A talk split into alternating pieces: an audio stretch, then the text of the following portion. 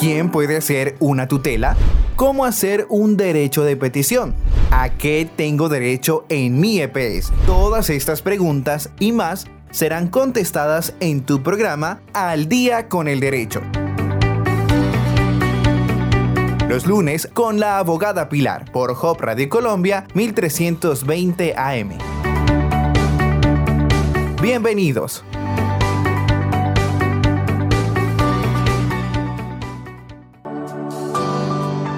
Saludando a todas las personas que se nos van uniendo en esta noche. Gracias por estar hoy aquí. Hoy vamos a tratar un tema en el día con el derecho que ha resultado un poco polémica en nuestro país. Es sobre la despenalización del aborto en Colombia. Este tema lo hemos traído a la mesa de trabajo porque es necesario entender lo que nos acontece en nuestras cortes, en sus fallos y también las leyes que rigen en nuestro país. Si bien desde nuestro programa eh, Hub Radio Colombia y al día con el derecho no se toma postura sobre este tema, si estamos a favor o en contra, ni comprometemos a la emisora Hub Radio Colombia ni a la Iglesia Adventista del Séptimo Día, quien sostiene la emisora, ni diciendo eh, que las mismas están a favor o en contra de la despenalización del aborto. Estudiamos el tema porque creemos que es de vital importancia informarnos, entender el por qué se toman estas decisiones en nuestro país y por qué somos ciudadanos. Es necesario estar al día con el derecho. Por esta razón, hoy tenemos una invitada muy especial en nuestro programa que nos ha regalado un espacio de su tiempo, que ha decidido compartir en esta noche este espacio en, el programa. Y eso es em, porque quiere que todos aprendamos y estemos conscientes de este tema de actualidad. Hoy nos acompaña la doctora María Isabel Niño, es abogada y magíster en Derecho de la Universidad de los Andes, es asesora jurídica y de incidencia de la Mesa por la Vida y la Salud de las Mujeres es vocera de Causa Justa por el Aborto. Entonces, la saludamos. Doctora María Isabel, buenas noches y gracias por acompañarnos en Al Día con el Derecho. Hola María del Pilar, buenas noches a a todas las personas que nos están escuchando. Muy, muy contenta de estar en este espacio para, como tú dices, compartir eh, pues ideas, pensamientos y sobre todo explicar este tema que es tan importante y también que sabemos que hay mucha información al respecto. Así es. Em, doctora María Isabel, eh, quisiera que arrancáramos ya con las preguntas porque va a ser eh, muy corto el tiempo que vamos a tener, ¿sí? Entonces, entremos en materia. ¿Qué le parece? De nuevo, los saludo a todas las personas que nos están escuchando y como tú dices, empecemos de, una vez. De una vez, perfecto. Doctora María Isabel, mmm, cuando tuvimos contacto la primera vez, yo le conté que la emisora Hope Radio Colombia hace parte, está sostenida por la Iglesia Adventista del Séptimo Día, es una iglesia cristiana, y sé que no solamente la Iglesia Adventista, sino muchas comunidades de fe han eh, estado interesados con este tema del aborto porque eh, hay diferentes voces, hay muchos que personalmente, muchos peligreses, muchas personas dentro de la comunidad de fe, algunos estarán a favor, otros estarán en contra, como sucede y es la realidad en el país, ¿cierto? Muchos estarán a favor, muchos estarán en contra eh, de esto, pero la emisora eh, trae este tema a colación, como lo decíamos en la introducción, con el fin de informarnos, ¿sí? De que podamos aprender, de que podamos enseñarle a las personas, a los colombianos que nos escuchan, ya sea en las montañas del país, en el campo, a través de la emisora Hub Radio Colombia 1320 AM, pero también a los que viven en las ciudades eh, y, y que este tema sea entendible para todo público. ¿Sí? Que podamos hablarlo en un lenguaje eh, que se pueda entender y que todos empecemos poco a poco a saber qué es lo que está sucediendo y por qué tenemos una posición, pero que esa posición salga de tener una postura bien informada, de conocer por qué se dan estos procesos y no simplemente porque pensamos eh, que, que me gusta o no me gusta, ¿verdad? Entonces, aquí para arrancar, me gustaría preguntarle, doctora, ¿Qué es la despenalización del aborto. ¿Qué es ese tema de la despenalización del aborto? Sí, sí, María del Pilar, esa es una excelente pregunta para iniciar, ¿no? Porque hablamos mucho, vemos mucho de la despenalización, pero muchas veces no sabemos a qué nos estamos refiriendo. Cuando hablamos de despenalizar algo, de despenalizar el aborto, lo que estamos diciendo es que queremos que la regulación del aborto salga del ámbito del derecho penal, que ya no sea la amenaza de cárcel, que ya no sea el derecho penal quien regule todo lo que tiene que ver con el aborto, sino que sea en el campo de los derechos humanos y sobre todo en el campo del derecho a la salud y de la salud pública, desde el lugar donde se debe regular, mirar, analizar este tema de la interrupción voluntaria del embarazo. Entonces, para ser muy concreta, a eso nos referimos. Sacar el aborto, su regulación, eh, su discusión del ámbito del derecho penal y pasarlo al ámbito de la salud porque es un derecho y es un y sobre todo es un servicio de salud sexual y reproductiva que necesitan las mujeres y las niñas. Doctora, eh, yo sé que muchas personas que nos escuchan podrán saber qué es el derecho penal, pero yo sé que otros no. ¿Qué es el derecho penal y por qué hay que sacarlo del ámbito del derecho penal? Si podemos ser un poquito más específicos en ese, en ese punto. Claro, el derecho penal son todas aquellas normas que tienen como objetivo castigar una conducta porque la consideran que es contraria. Entonces, ¿cómo se, se castiga esta conducta? Usualmente con una pena de cárcel. Entonces, cuando hablamos del derecho penal, estamos hablando de las investigaciones que, por ejemplo, ejerce la Fiscalía General de la Nación en contra de ciudadanos y ciudadanas que infringen una norma que es un delito y por infringir esa norma, pues tienen una consecuencia de cárcel. Entonces, a eso nos referimos que el aborto no debería ser un delito el aborto no debería tener como consecuencia la amenaza de cárcel o estar en una cárcel, sino que el, el aborto debería ser tratado como un servicio de salud. Un servicio de salud. Em, yo creo que ahí cabría de pronto la pregunta del por qué sacarlo del, del, sacarlo del tema del ámbito del derecho penal y de los delitos va muy ligado a ese concepto que hemos estado escuchando eh, en las noticias eh, y en los medios de comunicación que han ido informando un poco sobre el tema del aborto, que, sobre el tema de qué son las libertades individuales, por qué tiene relación el sacar el aborto de que ya no sea un delito, ya no sea una pena, con el tema de las libertades individuales. Sí, María, bueno, pues primero para entender qué son las libertades individuales, como su nombre lo indica, las libertades individuales tiene que ver con la capacidad que tenemos todas las personas de actuar en los diversos ámbitos de nuestra vida sin la intervención, sin la presión, sin la coacción, sin la violencia, sin la amenaza de un tercero. Ese tercero puede ser el Estado justamente a través de su de su actuar penal, es decir, de la investigación, pero también puede ser la familia quien interviene, un factor o una persona. Entonces, por ejemplo, son, ¿qué son las libertades individuales? Pues, por ejemplo, la, la libertad de culto, ¿no? Entonces, es esta protección que tenemos las personas, que podemos ejercer cualquier confesión o cualquier religión sin que el Estado nos castigue por eso, sin que el Estado se entromezca en eso, sin que un tercero nos violente por eso, ¿no? También otro tipo de libertades son la libertad de pensamiento, la libertad de hacer una empresa, la libertad de expresión, el libre desarrollo de la personalidad, la libertad de asociarnos y precisamente también este tema del aborto, la interrupción voluntaria del embarazo, tiene que ver con la libertad la libertad sobre la reproducción, ¿no? Y es precisamente que las mujeres y las niñas podamos, podamos tomar decisiones libres, es decir, sin la amenaza de una cárcel, eh, sobre nuestra reproducción y sobre la, la, maternidad. Por eso es importante, cuando estamos hablando de la penalización del aborto, es importante hablar también de la, de la libertad por la, por la reproducción y de la autonomía que debemos tener las personas sobre nuestros cuerpos.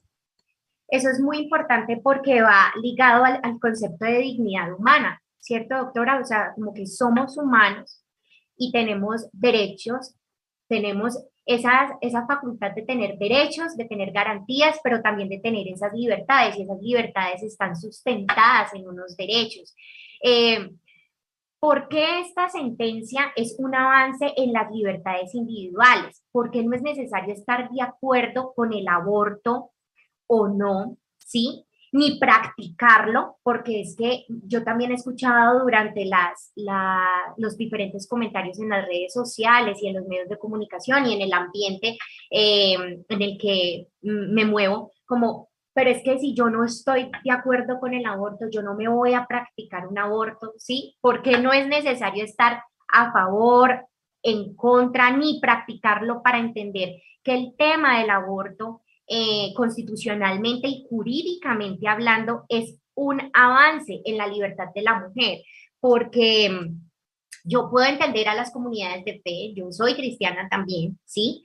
Yo, yo, yo sé que qué es bueno y qué es malo bajo mi creencia, ¿sí? Pero yo no le puedo imponer a otras personas mis creencias ni lo que yo pienso de que es bueno o malo dentro de un estado de derecho o un estado laico que se entiende que em, no nos rige una norma igual para todos teocrática o en Dios, ¿sí? Sino que está desligado del tema religioso y en este estado cabemos todos. Entonces, ¿por qué es importante que yo no esté de acuerdo o que, eh, o que esté de acuerdo para, para entender que este tema, esta sentencia es un avance en las libertades individuales de la mujer?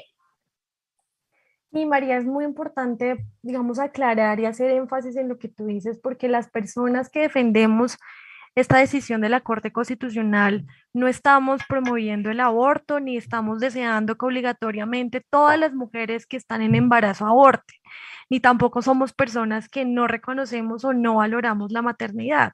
Lo que nosotras buscamos y por lo que luchamos y por eso celebramos esta decisión de la Corte es que nuestra lucha es que las mujeres tengan la capacidad de decidir libremente si desean o no continuar con un embarazo, si desean asumir la maternidad o si desean darlos en adopción.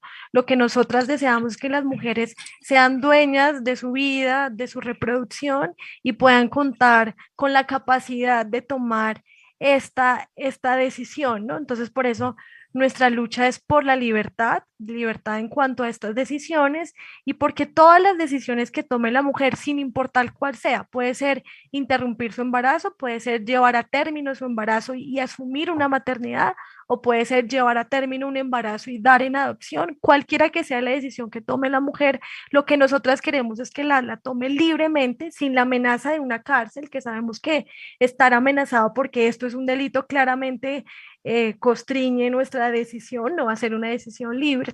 Y aparte que queremos que sea una decisión libre, queremos que el Estado garantice que cualquier decisión sobre la reproducción se pueda ejercer de forma digna, se pueda ejercer de forma segura, ¿no? Porque lo que nos dimos cuenta, y creo que esto lo vamos a mirar más adelante, es que la forma o lo que estaba generando el delito de aborto en la práctica en Colombia no era que las mujeres no abortaran, sino lo que estaba generando era que las mujeres abortaran, pero fuera del sistema de salud, es decir, en unas condiciones inseguras, donde morían, sufrían complicaciones y demás. Entonces es muy importante entender lo que tú dices, la lucha de nosotras no es por imponer o promover el aborto, sino porque la mujer pueda decidir libremente sobre la reproducción y es precisamente que esta decisión es un avance en cuanto a las libertades porque reconoce que las mujeres tenemos capacidad moral para tomar y decidir de forma responsable y lógica sobre nuestra vida. Nosotras podemos tomar esas decisiones sobre nuestra reproducción sin tener una amenaza de cárcel, sin tener al Estado o a otros actores que nos que nos presionen. Las mujeres podemos hacerlo de forma libre y, si las mujeres no podemos tomar decisiones sobre nuestro cuerpo, sobre qué sí podemos tomar decisiones, ¿no? Entonces, por eso es que nosotros decimos, es un avance para la libertad, las mujeres somos mucho más libres con este tipo de decisión y por eso es importante entender también en estos términos. Perfecto. Allí entonces cabría también preguntar por qué se promovió la demanda de despenalización del aborto para complementar un poco estos antecedentes. Sí, María, pues nosotras después de 15 años eh, de la implementación de la sentencia C355 de 2006 de la Corte Constitucional y para las personas que no la conocen, esta fue una decisión que tomó la Corte el 6 de mayo del 2006, es decir, ya hace más de 15 años, en la que decidió que el aborto no iba a ser un delito en tres circunstancias particulares. Esas tres circunstancias o causales, como nosotras llamamos, son cuando el embarazo es producto de violencia sexual o incesto, esto cuando el embarazo representa un riesgo para la vida o la salud integral de la mujer o cuando el feto tiene una grave malformación que haga viable su vida extrauterina. Entonces esas fueron las tres causales que la Corte ya dijo hace 15 años que el aborto ya no iba a ser un delito, sino que al contrario un derecho de las mujeres. Entonces después de 15 años de implementación de esta decisión, nos empezamos a dar cuenta que el acceso a la interrupción voluntaria del embarazo en estas tres causales, en estas tres circunstancias, era muy desigual y era muy inequitativo. ¿Esto qué quiere decir? Que nos empezamos a dar cuenta que solamente entre el 1 y el 12% de los abortos anuales que ocurren en Colombia se dan dentro del sistema de salud, dando a entender que más del 80% de los abortos que se dan en Colombia se dan por fuera del sistema de salud, pero posiblemente en unas condiciones muy inseguras que ponen en riesgo la vida y la salud de las mujeres. También nos dimos cuenta que en la práctica se estaban generando unas barreras que hacían muy difícil que las mujeres pudieran acceder a este derecho en estas tres causales. Y nos dimos cuenta que este delito de aborto tenía una incidencia o una relación muy directa con estas barreras. Entonces vimos que dado que el, el, aborto es un delito, seguía siendo un delito por fuera de estas causales, veíamos que los prestadores de salud tenían miedo de prestar este servicio porque tenían miedo a ser estigmatizados. Los médicos y las médicas no querían capacitarse sobre cómo realizar un aborto porque consideraban que era un delito y tenían miedo de ir a la cárcel o consideraban que era un pecado y al ser un pecado pues también tiene toda una connotación y se abstenían de hacerlo. Y las mujeres también tenían miedo de acudir al sistema de salud y de preguntar o solicitar información sobre este servicio, pese a que se encontraban las causales, porque tenían miedo también de ser denunciadas y criminalizadas por el delito de aborto. Entonces, otro tema que también nos, nos dimos cuenta es que este, como te decía al inicio, este delito de aborto no cumple su finalidad. ¿Cuál es la finalidad del delito de aborto? Es disuadir es decir, hacer que las mujeres no aborten, ¿no? Entonces hay esta amenaza para que las mujeres no aborten. Y en la práctica lo que nos estábamos dando cuenta es que no se estaba generando esto. Las mujeres seguían abortando, pero repito, lo estaban haciendo, eran condiciones inseguras por fuera del sistema de salud. Incluso sabemos que, que por este delito, por este delito de aborto, cientos de mujeres han sido investigadas y criminalizadas, ¿no? También uno escucha como no, pero ese delito está ahí en el Código Penal, pero eso es un delito que está solo en el papel. ¿Quién va a ser criminalizado por abortar? Y lo que nos dimos cuenta fue que, según datos de la Fiscalía General de la Nación, anualmente 400 mujeres eh, o personas se investigan por este delito. Vemos también que... Eh, son las mujeres que se encuentran en mayores contextos de vulnerabilidad las que son investigadas por este delito. De hecho, entre el 2010 y el 2017 pudimos establecer que el 94%, 97%, perdón, de las mujeres investigadas por este delito son mujeres que viven en la zona rural. Entonces, ¿a quién estaba persiguiendo este delito? Vimos que el 24% de las mujeres condenadas eran niñas y adolescentes entre los 14 y los 17 años. O sea, el 24% respecto pues a todo el número de condenas. O sea, son las niñas y las adolescentes quienes tienen y se encuentran en mayores contextos de vulnerabilidad, quienes tienen menor acceso a la educación, son asimismo las que están siendo más criminalizadas por, por este delito. Entonces, en general, lo que nosotras eh, nos dimos cuenta era que este delito de aborto, por un lado, era muy discriminatorio porque afectaba o impactaba a las mujeres que se encontraban en mayores contextos de vulnerabilidad y también vimos que era un delito ineficaz porque en la práctica pues no, no estaba disuadiendo a las mujeres de realizarse abortos, sino lo que estaba haciendo es que las empujaba a que se, se lo realizaran en condiciones inseguras. Entonces, por eso nosotras a través de una demanda, le pedimos a la Corte Constitucional que analizara este delito de aborto a la luz de la Constitución y de los derechos fundamentales y eliminar este delito del ordenamiento jurídico para que el aborto ya no se considerara como un delito, sino que lo pasáramos ahora como un servicio de salud esencial. Perfecto. Allí, doctora, ¿cuáles serían los principios constitucionales y legales en los que se sustentó esta demanda? Sí, ya, ya he repetido algunos, pero voy como a concentrarlos de forma muy concreta. Primero, nosotras dijimos que había una afectación, una vulneración. Este delito vulneraba el derecho a la salud de las mujeres, porque, repito, las mujeres por miedo a ser criminalizadas no van al sistema de salud a realizarse abortos, sino que lo hacen por fuera del sistema de salud, en lugares inseguros, generando claramente consecuencias para su vida y para su salud. De hecho, según el propio Ministerio de Salud, según el protocolo para prevención de abortos inseguros del Ministerio, se ha establecido que al año en Colombia mueren 70 mujeres por realizarse abortos inseguros y llegan al sistema de salud más de 130 mil casos de complicaciones por abortos inseguros. Entonces nosotros vimos primero eso, ¿no? Este delito está vulnerando el derecho a la salud de las mujeres porque las empuja a unas condiciones eh, insalubres que afectan su, vida y su, y su integridad. Segundo, también argumentamos a la Corte que este delito vulneraba el derecho a la igualdad de las mujeres, porque como te decía al inicio, son las mujeres que se encuentran en mayores contextos de vulnerabilidad, es decir, las niñas y las adolescentes, las mujeres eh, rurales, las mujeres migrantes irregulares, las mujeres que pertenecen a una comunidad étnica, son ellas quienes enfrentan maternidades forzadas, son ellas quienes soportan en mayor medida la amenaza de cárcel con los datos que te da ahorita. Ellas son las más investigadas y las más sancionadas cuando abortan. Y asimismo, eh, digamos, son ellas las que soportan la mayor eh, como tipo de complicaciones por abortos inseguros. Es decir, son ellas en que mayor medida van y se realizan abortos inseguros y por eso le expusimos a la Corte Constitucional que este delito está vulnerando el derecho a la igualdad de las mujeres.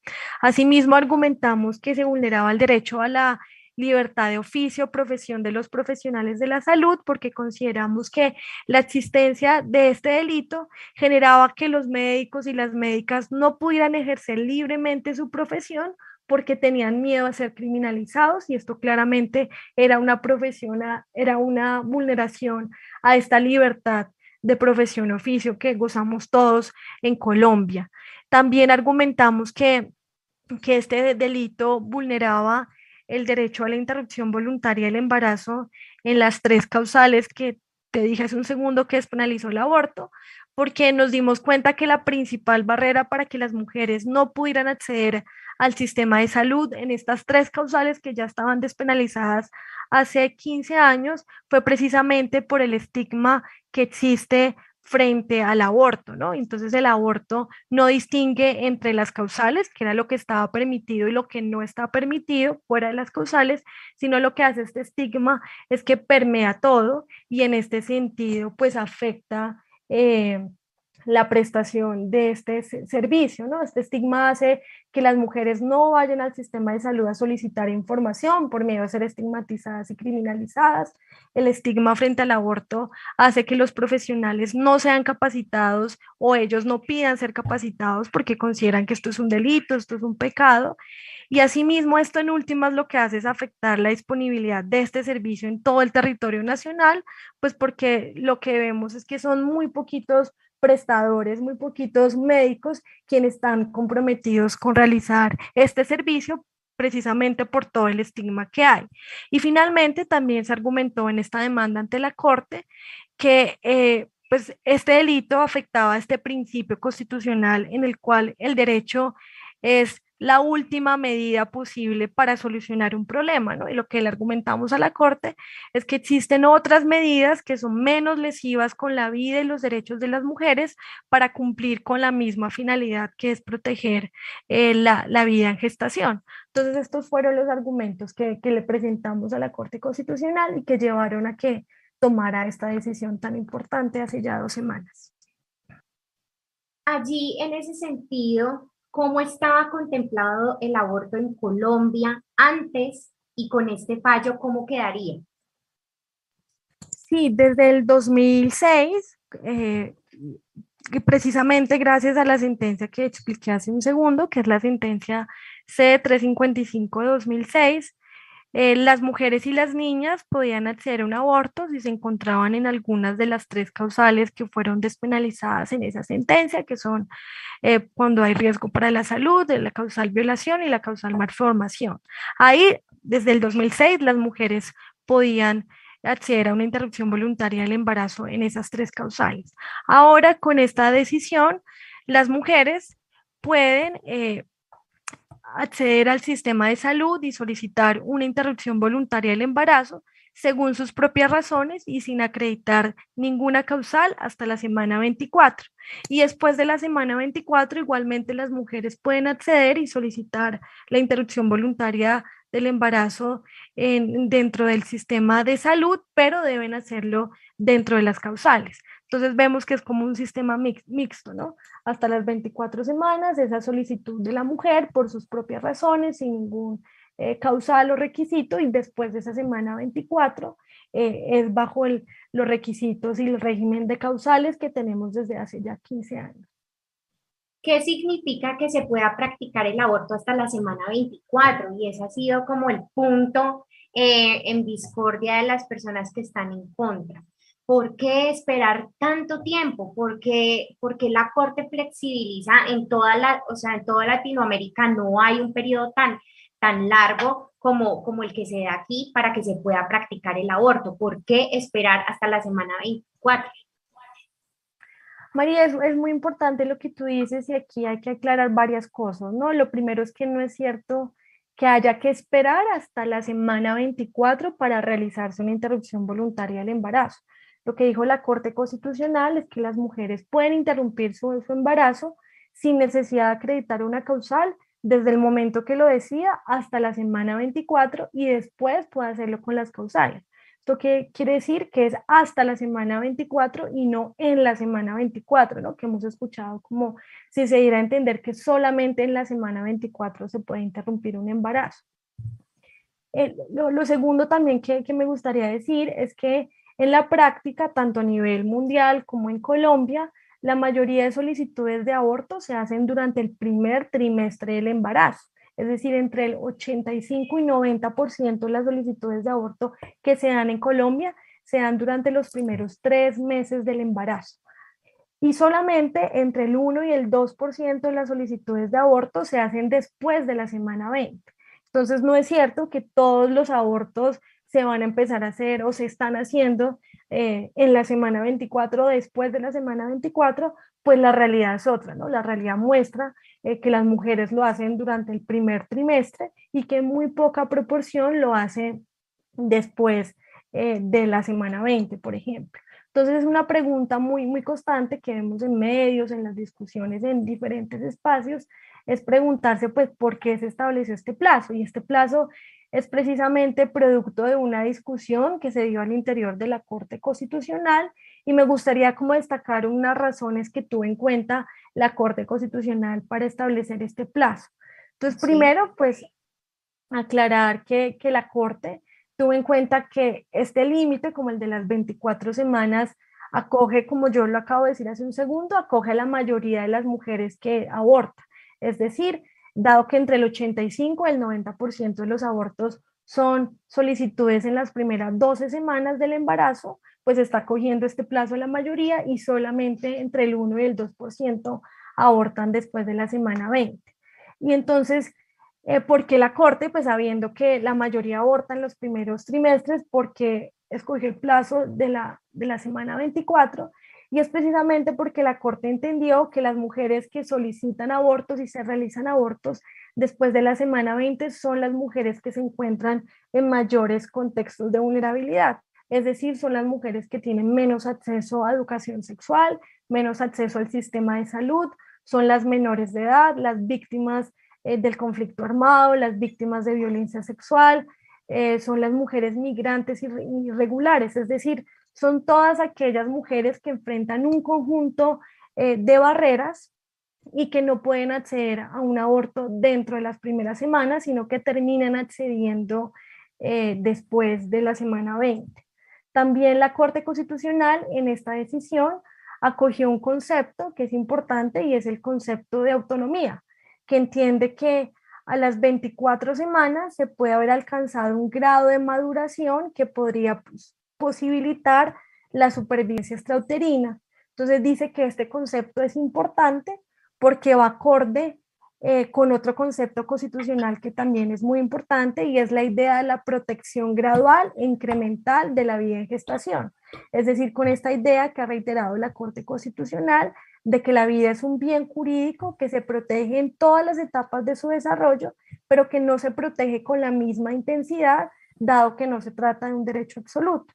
Entonces, por eso la Corte Constitucional, al establecer este plazo, considera que se está acogiendo este concepto de la protección del bien jurídico como una protección incremental. También a mí me gustaría decir que, que este plazo no quiere decir que todas las mujeres, repito, tengan que esperar hasta ese momento para practicarse una interrupción voluntaria del embarazo y también que en efecto las mujeres no lo hacemos, ¿no? Las mujeres no se sientan en sus camas a esperar a la semana 24 para abortar, sino que las mujeres que lo hacen en esa semana, repito, son mujeres que se encuentran en, mayores contextos de vulnerabilidad. Y en ese sentido, en la medida que a las mujeres se les garanticen sus derechos, se implementen decisiones como la que acaba de tomar la Corte Constitucional, en la medida que se implementen de forma eh, completa, integral, pues las mujeres van a poder acceder en, en los primeros trimestres desde el embarazo y así incluso se evitarán abortos después de la semana 20. Eh, doctora María Isabel, nos preguntan acá eh, por el chat, ¿por qué, las, ¿por qué no más bien educar a las mujeres sexualmente para que no aborten? Porque usted decía que una de las razones era como que eran mujeres las que se practicaban estos abortos y hasta esta semana 24 eran mujeres que... Em, no, no, no, tenían buena educación sexual, eran víctimas de violencia, estaban dentro de espacios vulnerables. Nos dicen aquí en el chat por qué no, y yo agrego las otras mujeres, por qué más bien estas personas no darles una educación sexual apropiada. Y yo agrego allí como para complementar por si alguno se lo está preguntando, por qué no más bien erradicar el tema de, de violencia en Colombia, trabajar los espacios vulnerables, por qué acabar con la vida del feto, nos preguntan. Sí, María. Porque esa salida. No son dos, digamos, propuestas que entran en conflicto. De hecho, son propuestas que se complementan. Y así justamente lo ha mirado la Corte Constitucional en esta decisión. La Corte decidió que también eh, le ordenó tanto al Congreso eh, como al Gobierno Nacional que implementaran y diseñaran una política pública integral precisamente en temas de educación sexual, en acceso a métodos anticonceptivos y en todo tipo de medidas que hagan que las mujeres pues tengan una vida libre de, de, violencias, que puedan acceder a información y que también puedan acceder a este servicio de salud. Entonces yo estoy de acuerdo, digamos, con las personas que se preguntan por la educación sexual. Es muy importante preguntarnos por ellas, exigir por ellas pero eh, también quiero recordar que eh, exigir por educación sexual eh, no va en contra o no contraría también el acceso a la interrupción voluntaria del embarazo, que es un servicio de salud esencial para las mujeres. Entonces, lo que estamos hablando precisamente es de una propuesta y de una política integral que tenga en cuenta todos estos componentes importantes que tienen que ver con los embarazos no deseados con la y claramente con la interrupción voluntaria del embarazo. Nos preguntan también que por qué se protegen los derechos de los que están a favor del, del aborto y por qué no se protegen los derechos de los que están en contra. Muy buena pregunta. Pues aquí se están protegiendo son los derechos de todas las mujeres y las niñas a que puedan decidir libremente sobre su reproducción, que puedan tener, puedan salir de círculos de violencia, que puedan salir de círculos de pobreza, que puedan decidir sobre su cuerpo, que puedan decidir sobre su vida. Y la protección que en este caso está haciendo la Corte Constitucional con esta sentencia y con ya jurisprudencia de hace más de 15 años es precisamente proteger pues, a las mujeres y las niñas para que puedan tomar decisiones, ¿no? Aquí no, no, no estamos protegiendo solamente a las mujeres o a las niñas que están a favor o en contra del aborto, sino a las que quieren decidir sobre la maternidad o sobre la interrupción del embarazo. Todas las entidades prestadoras de salud en Colombia tienen que practicar el aborto si yo lo exijo, si yo lo requiero. ninguna se puede negar. No, no, María. El, el, aborto en Colombia es un servicio de salud que se encuentra en el plan de beneficios en salud, que era lo que antes conocíamos como el POS. Y al integrar el plan de beneficios de salud, se entiende que es un servicio de salud esencial que debe ser ofrecido a todas las mujeres sin importar el régimen de afiliación en el que se encuentre. Entonces, las instituciones prestadoras de salud, como son los hospitales y las clínicas, deben, están en la obligación legal de garantizar este servicio de salud a todas las mujeres y las niñas que lo requieran. No existe ninguna excusa legal para que eh, se nieguen a realizar este procedimiento. Nos preguntan también por aquí, ¿por qué antes la Corte Constitucional protegía más al feto, al que estaba por nacer, y ahorita se en sus últimos fallos protegen más a las mujeres y ya el feto está desprotegido?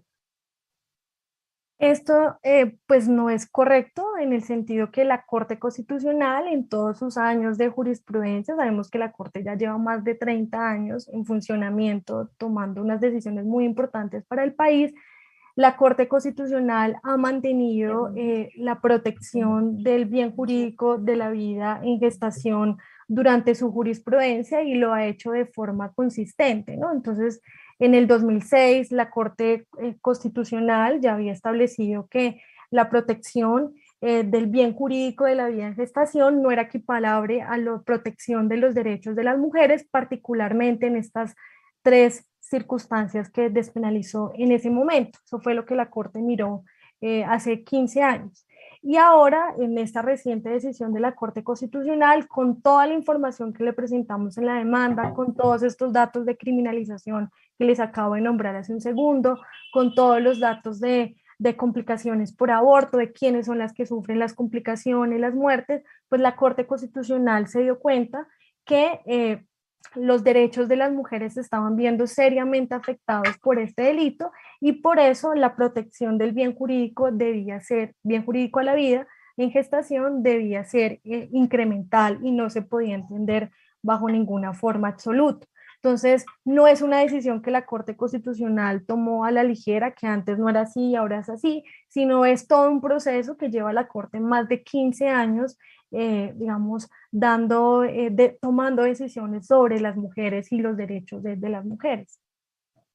Nos hacen una pregunta eh, que es la siguiente. ¿Podría un profesional de la salud invocar objeción de conciencia para abstenerse de practicar un aborto o se vería envuelto en problemas legales si lo hace? En, en Colombia, los profesionales de la salud pueden objetar conciencia si no eh, quieren realizar una interrupción voluntaria del embarazo. Sin embargo, la Corte Constitucional, repito, por más de 15 años ha establecido unas reglas particulares que deben seguir los profesionales de la salud si desean objetar conciencia frente a un aborto. Es decir, no pueden solamente decirlo y ya, sino que tienen que seguir unas reglas específicas para que este, esta objeción, por así decirlo, sea válida. Me gustaría hablar de alguna de ellas, pues para que las personas que nos escuchan lo tengan en cuenta. Eh, la primera es que debe ser por escrito, debe ser una, una objeción de conciencia fundamentada, no puede solamente decir yo estoy sí o no de acuerdo con el aborto, sí o no de acuerdo con la Corte Constitucional, sino lo que debe hacer el profesional de la salud es argumentar por qué realizar este procedimiento va en contra de sus creencias más íntimas, individuales, religiosas, éticas, y por qué se encuentra pues en una coalición, colisión, perdón, con, sus, con, su conciencia, ¿no? Entonces tiene que ser escrita, tiene que ser fundamentada y algo muy importante es que el profesional de la salud está en la obligación de remitir inmediatamente a la mujer a otro profesional que sí esté en la capacidad y la facultad de realizar este procedimiento. También solamente pueden objetar conciencia los doctores y las doctoras que realizan directamente el procedimiento, no pueden objetar conciencia el, personal de enfermería que hace cuidados anteriores o posteriores al procedimiento,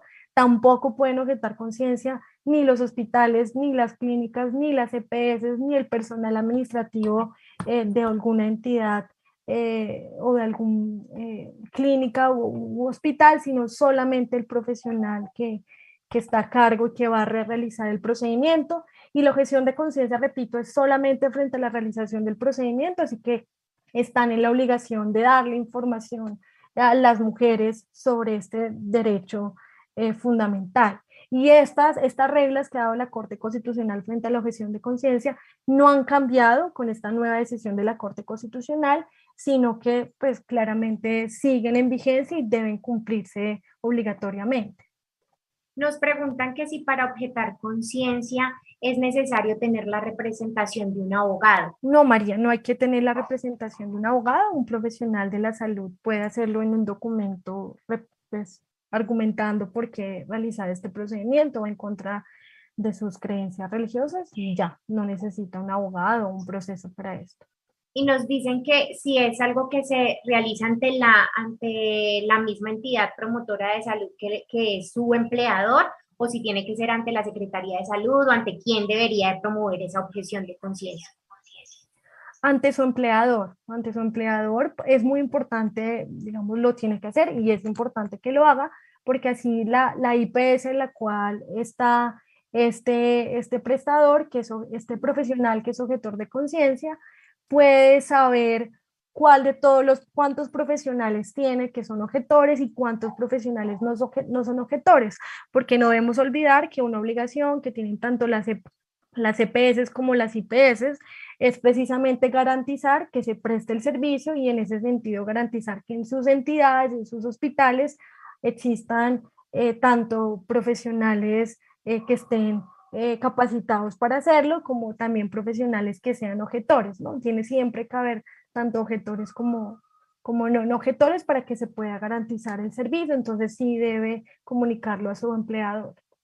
Me gustaría antes de hacer la siguiente pregunta, este, leer este comentario que nos hacen por aquí de Ace González Vélez que dice, la decisión de la Corte protege a todas, y dice todas en mayúscula, las mujeres porque no obliga a abortar sino que abre un espacio para la decisión de cada una. Muchas gracias por este comentario.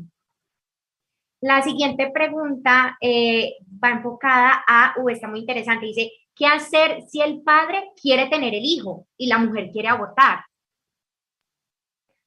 Aquí es muy importante reiterar que la decisión sobre pues, la reproducción es, individual, ¿no? Y la Corte Constitucional, de hecho, en esta decisión lo dijo de forma muy expresa, y es que solamente las mujeres podemos decidir sobre nuestra reproducción, en el entendido que solamente las mujeres podemos decidir si queremos continuar un embarazo y afrontar la maternidad, y solamente somos las mujeres las que podemos decidir si queremos o no interrumpir el embarazo.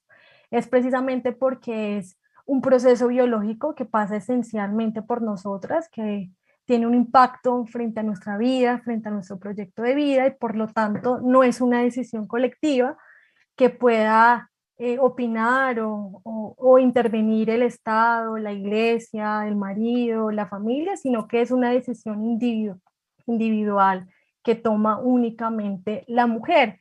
Claramente, eh, pues digamos, si un hombre desea, eh, digamos, ser padre, eh, está, es muy bien, pues claro, es parte también de su, de su proyecto de vida, pues lo que tiene que hacer es claramente pues buscar una mujer que también quiera hacer ese proyecto de vida en cuanto a la maternidad y la paternidad, pero el hombre pues claramente no puede obligar, imponer a la mujer su deseo, eh, como si la mujer fuera una cosa o un útero que sirve pues únicamente para, eh, pues para el embarazo y la maternidad. Mm, nos dicen aquí, si bien es cierto que es el cuerpo de la mujer, los padres del feto están imposibilitados para cuestionar o exigir sus derechos de ser padre. Yo creo que va muy unido con lo que nos acabas de responder, ¿verdad? Sí, la mujer es la que decide sobre su reproducción y sobre su vida y el padre, el hombre, no tiene ningún, digamos, derecho o capacidad para decidir sobre la vida y el cuerpo de la mujer. Creo que esta tesis está resultando bastante eh, participativa porque me dicen por aquí, si una mujer puede decidir si es madre o no mediante el aborto, un hombre podría decidir si es padre o no, así la mujer no lo desea. Si en el caso del hombre no se puede, ¿por qué se da esta distinción? ¿No termina entonces siendo desigual y, y negando el derecho de igualdad que ustedes mismas alegan? No, precisamente es porque lo que nosotras estamos alegando es que las mujeres podamos decidir sobre nuestro propio cuerpo y sobre nuestra propia reproducción y los hombres también lo pueden hacer frente a su propio cuerpo y frente a su reproducción. Por ejemplo, accediendo a métodos anticonceptivos, haciéndoles, haciéndose la vasectomía, teniendo un plan de adopción. De, de muchas formas los hombres pueden ejercer también su reproducción y su sexualidad de forma libre, pero nunca esa decisión o esa forma eh, de decidir el hombre puede pasar por el cuerpo y la vida de la mujer, ¿no? Aquí hay que entender precisamente que las mujeres tenemos dignidad, que las mujeres somos agentes independientes y que claramente un tercero como un hombre o el Estado no puede intervenir, imponer sobre la mujer la decisión de la maternidad. Muchas gracias, doctora María Isabel. Aquí hay otra pregunta. Em, ¿Este derecho al aborto no promovería la sexualidad irresponsable en, en el entredicho que simplemente se debe abortar y ya? No, María, pues es muy importante lo que hablábamos al inicio de una política pública integral sobre la educación sexual, y precisamente la Corte Constitucional hace un llamado a que, eh, digamos, haga parte dentro de las acciones que se desprenden de esta sentencia, que el gobierno y el Congreso de la República eh, tengan una, una, política que tenga en cuenta todos estos aspectos de la educación sexual. Y lo segundo, suponer, como lo hemos visto de forma muy errónea por muchas personas, que el, el, aborto es un método anticonceptivo, pues claramente esto por un lado es incorrecto, pues porque sabemos que los métodos anticonceptivos precisamente previenen la concepción y pues digamos el aborto ya hay una concepción, entonces esto no cabe como bajo ese concepto. Y lo segundo también es un, un, comentario o una idea muy prejuiciosa que se basa en mitos que eh, digamos claramente van en contra de la mujer. ¿En qué sentido? Y porque piensan que las mujeres no tenemos la capacidad moral suficiente para tomar decisiones responsables eh, sobre, sobre nuestro cuerpo. Entonces, por un lado, me gustaría decir eso, también por otro lado, me gustaría decir que eh, a nivel mundial, la experiencia comparada de otros países donde se ha despenalizado totalmente el aborto ha demostrado que incluso el número de abortos que se hacen cuando eh, el aborto ya no es un delito, incluso se estabiliza y después se entiende a disminuir. Entonces tampoco es cierto esta idea que vemos que porque el aborto ya no va a estar penalizado, ya no va a tener tantas eh, barreras va a hacer que un montón de mujeres empiecen a abortar, porque sí, ¿no? Las mujeres abortamos porque tenemos muchas razones. Y lo segundo es que la experiencia comparada nos demuestra que incluso con el tiempo el número de abortos empiezan a disminuir. Perfecto. Nos hacen una pregunta muy interesante que dice, ¿cómo ayudar a una mujer que ha abortado y puede estar teniendo problemas psicosociales? ¿La Corte Constitucional habla algo en la materia? Mira que la, Corte, o al menos lo que, lo que conocemos de la decisión de la Corte, no, no habla de forma específica frente a la pregunta que nos hace, pero el Ministerio de Salud sí lo tiene en cuenta. Hay que recordar que en el año 2018 el Ministerio de Salud expidió la resolución 3280 del 2018 y en esa resolución el Ministerio de Salud da todos los lineamientos técnicos para que los prestadores de salud presten el servicio esencial de la interrupción voluntaria del embarazo. Dentro de esa resolución establece cuál es la ruta, es decir, cuáles son todos los pasos que deben seguir los prestadores, es decir, la consulta inicial, cómo debe ser, cómo se le deben informar a las mujeres sobre sus derechos, cómo se debe realizar técnicamente el procedimiento y también la Corte tiene asesoría en métodos anticonceptivos si la mujer desea acceder a uno y finalmente también el Ministerio de Salud establece que como el último paso de este protocolo, de esta ruta de atención a la interrupción voluntaria del embarazo están las consultas eh, de seguimiento a las mujeres, ¿no? Entonces, después de que la mujer se realiza, se realiza esta interrupción voluntaria del embarazo dentro del sistema de salud, bajo esta ruta, eh, el profesional de la salud puede y debería hacerle seguimiento a la mujer frente a todos los aspectos, eh, digamos, sociales, psicológicos y físicos en los que se encuentra. Entonces, de hecho, la ruta incluye eso, como tener en cuenta qué pasa después que la mujer se hace un, procedimiento. Entonces, eh, es importante tenerlo en cuenta. Aquí nos hacen una pregunta, eh, dicen, em, aunque abortar sea una elección, puede afectar psicológicamente a la mujer que lo decide y en qué maneras. Bueno, yo partiría diciendo que nosotras no somos psicólogas, eh, somos abogadas y nuestra invitada es, es abogada, pero sí me gustaría que de pronto eh, la doctora Marisabel nos pudiera, no desde lo psicológico, porque obviamente no es su campo de estudio, pero sí desde el derecho, cómo ayudar a no afectar psicológicamente a la mujer que ya ha tomado la decisión de abortar. Por ejemplo, se me ocurre el derecho a la no discriminación, ¿sí? ¿Cómo podríamos tratar este, este tema cuando no estamos de acuerdo con la decisión, pero tenemos a alguien cercano que ha tomado esta decisión, partiendo de la base del respeto y de la no discriminación? Doctora Marisabel, ¿usted podría decirnos algo eh, al respecto? Sí, pues precisamente, eh, pues lo que tenemos que hacer es garantizar que el servicio de salud eh, se preste en unas condiciones dignas y en unas condiciones seguras, ¿no? En que los profesionales de la salud no violenten a las mujeres, no las persuadan de su decisión y le presten este servicio en todas las condiciones necesarias para que lo hagan. ¿no? Entonces, esto a nivel de las entidades que tienen funciones y competencias legales, es muy importante tener en cuenta esto. ¿no? La forma en que la mujer no sufra ni antes, ni durante, ni después del procedimiento es muy clara y es garantizar el procedimiento sin discriminación, sin violencia, sin reproche y en condiciones dignas. Y ya como tú dices, ya a un nivel pues más personal, la sociedad lo que tenemos que hacer cada vez más es considerar a las mujeres como ciudadanas que somos capaces de tomar decisiones sobre nuestro cuerpo, considerar a las mujeres como seres, eh, digamos, que tenemos dignidad, que tenemos una opción más allá de la, de la maternidad y en ese sentido, como tú decías, no discriminarlas, no reprochar su decisión, sino que garantizarle pues todos los medios para que las mujeres puedan acceder en condiciones seguras. Y también me gustaría decir que esa idea que el aborto siempre tiene consecuencias psicológicas para las mujeres no es del todo cierta. De hecho, existen estudios que se han hecho a nivel mundial eh, en donde se ha demostrado que la interrupción voluntaria del embarazo en sí misma, por el solo hecho del procedimiento, afecta eh, la salud eh, mental de la mujer. Eso no es cierto siempre ni en todos los casos, de que de hecho lo que sí se ha demostrado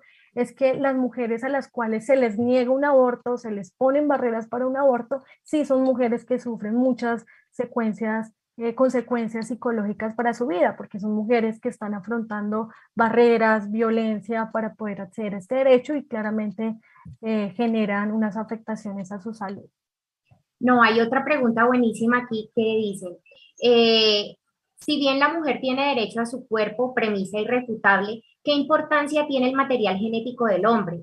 Esto de su esperma, desde un punto tal vez filosófico, ¿no lo volvería un mero instrumento? No, volver, pensar que, eh, digamos, la mujer, su único fin es la maternidad y, digamos, eh, tener, pues, digamos, ejercer toda la maternidad obligatoriamente, eso sí es considerar a la mujer como, como, una cosa, ¿no? Sería cosificarlo, entenderla únicamente como su único fin en la sociedad es la reproducción. Entonces, eh, yo creo que todas estas preguntas me llevan a mí como a, también a reflexionar que pasa algo en la, en la, sociedad en que entendemos a las mujeres como cosas y que las entendemos mujeres como su único fin en la vida es la reproducción y es la maternidad.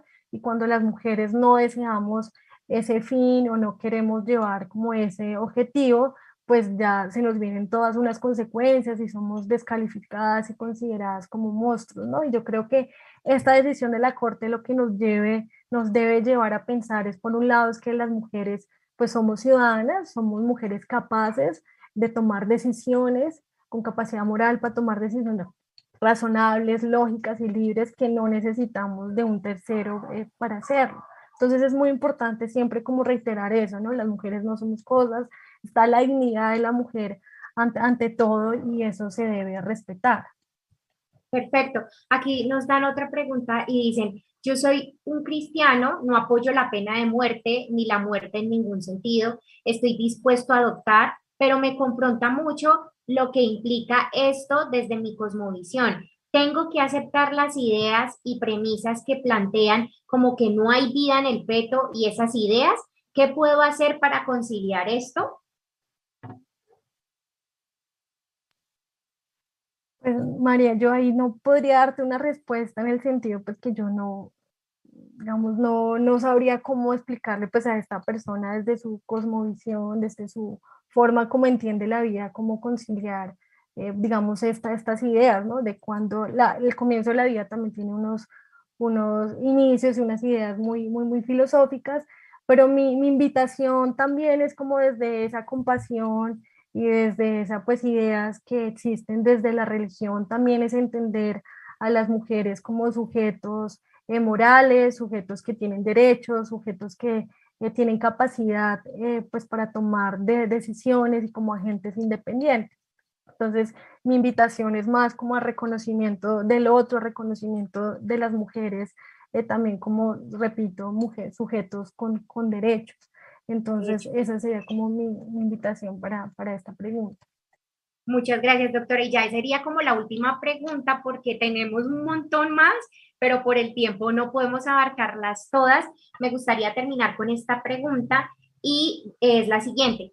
Em, nos dice eh, la persona del público, tengo una pregunta, ¿qué va a pasar con los pueblos y zonas más alejadas donde solo hay uno o dos médicos en caso de que nadie le haga ese procedimiento a la mujer? Es una excelente pregunta porque de hecho la Corte Constitucional ya ha tenido en cuenta qué pasa en este tipo de casos y lo que ha dicho la Corte Constitucional es que si hay un lugar en donde solamente hay un profesional de la salud que pueda realizar ese procedimiento, ese profesional está en la obligación de realizarlo, así sea objetor de conciencia, porque lo que prima en esos casos es la vida y la salud de la mujer. Entonces, en la pregunta o en el ejemplo que nos hace eh, la persona que nos está escuchando, es que en ese caso el profesional de la salud está obligado a realizar el procedimiento de la mujer, así no quiere hacerlo. Gracias, doctora. No sé si tiene un mensaje final para nuestros oyentes con relación a este tema. Sí, claro, pues hay un mensaje siempre como a la, a la comprensión del otro, a entender eh, y a comprender a las mujeres como sujetos con derechos, eh, que tenemos capacidades para tomar decisiones, que en ese sentido debemos ser respetadas, ¿no? Y también entender eh, el aborto, ya eh, ir poco a poco eliminando el estigma que hay alrededor de él y es entenderlo como un servicio de salud que las mujeres deben tener de, derecho, sobre todo las que se encuentran en mayores contextos de vulnerabilidad. Muchísimas gracias, doctora María Isabel. Eh, a todos nuestros oyentes, gracias por su tiempo. Les deseo a todos una feliz noche y nos vemos dentro de ocho días eh, con otro tema para ponernos al día con el derecho. Feliz noche. Gracias. Más que una radio, somos tu mejor compañía. Hope Radio Colombia, inscrita al Sistema de Radio Mundial Adventista desde Palmira, Valle del Cauca, 1320 AM. 24 horas compartiendo esperanza.